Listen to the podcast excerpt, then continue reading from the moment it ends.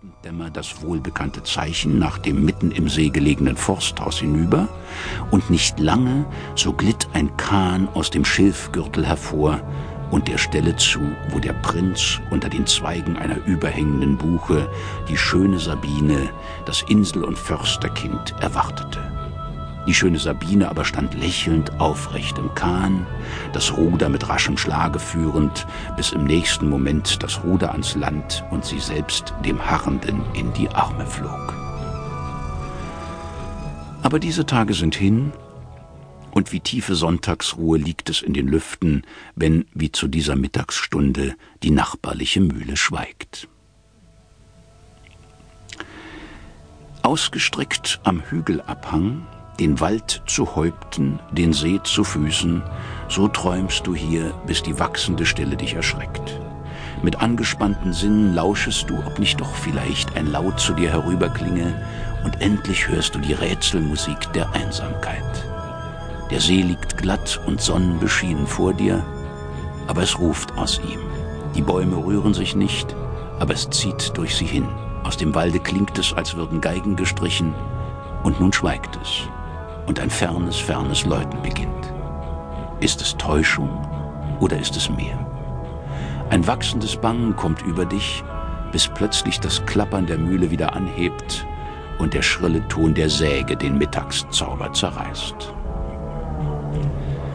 Wer will sagen, wenn er die Ruppiner Schweiz durchwandert, wo ihr Zauber am mächtigsten wirkt?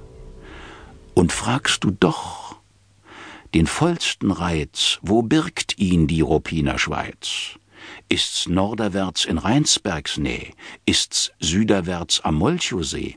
Ist's Rottstiel tief im Grunde kühl? Ist's Kunsterspring? Ist's Boltenmühl? Ist's Boltenmühl? Ist's Kunsterspring? Birgt Pfefferteich den Zauberring? Ist's Bienenwalde? Nein, oh nein, wohin du kommst, da wird es sein, an jeder Stelle gleichen Reiz erschließt dir die Ruppiner Schweiz. Am Molchow und Zermützelsee. Abgeschieden, rings geschlossen, wenig kümmerliche Föhren, trübe flüsternde Genossen, die hier keinen Vogel hören. Lenau. An jeder Stelle gleichen Reiz erschließt dir die Ruppiner Schweiz aber doch mit der einen Einschränkung, dass wir uns in der Helvetia propria dieser Gegenden halten und es vermeiden, von dem westlichen Ufer des Rhin auf das östliche hinüberzutreten.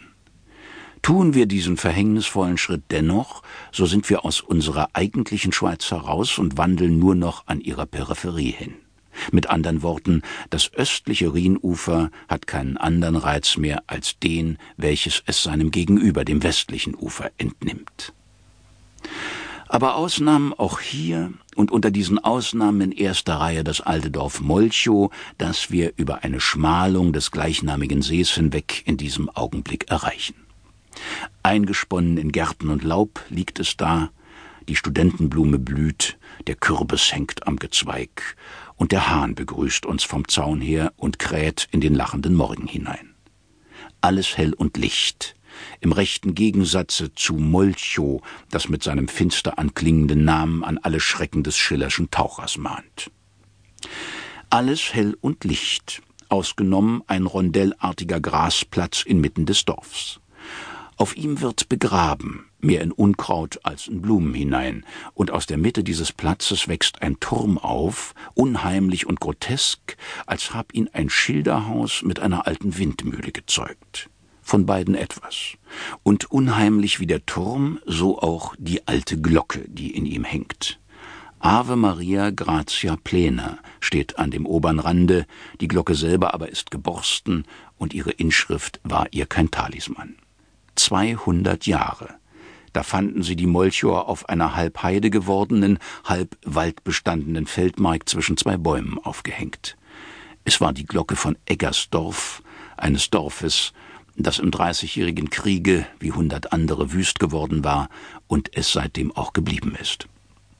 Die Molchower aber erbarmten sich des Findlings und bauten ihm diesen Glockenturm.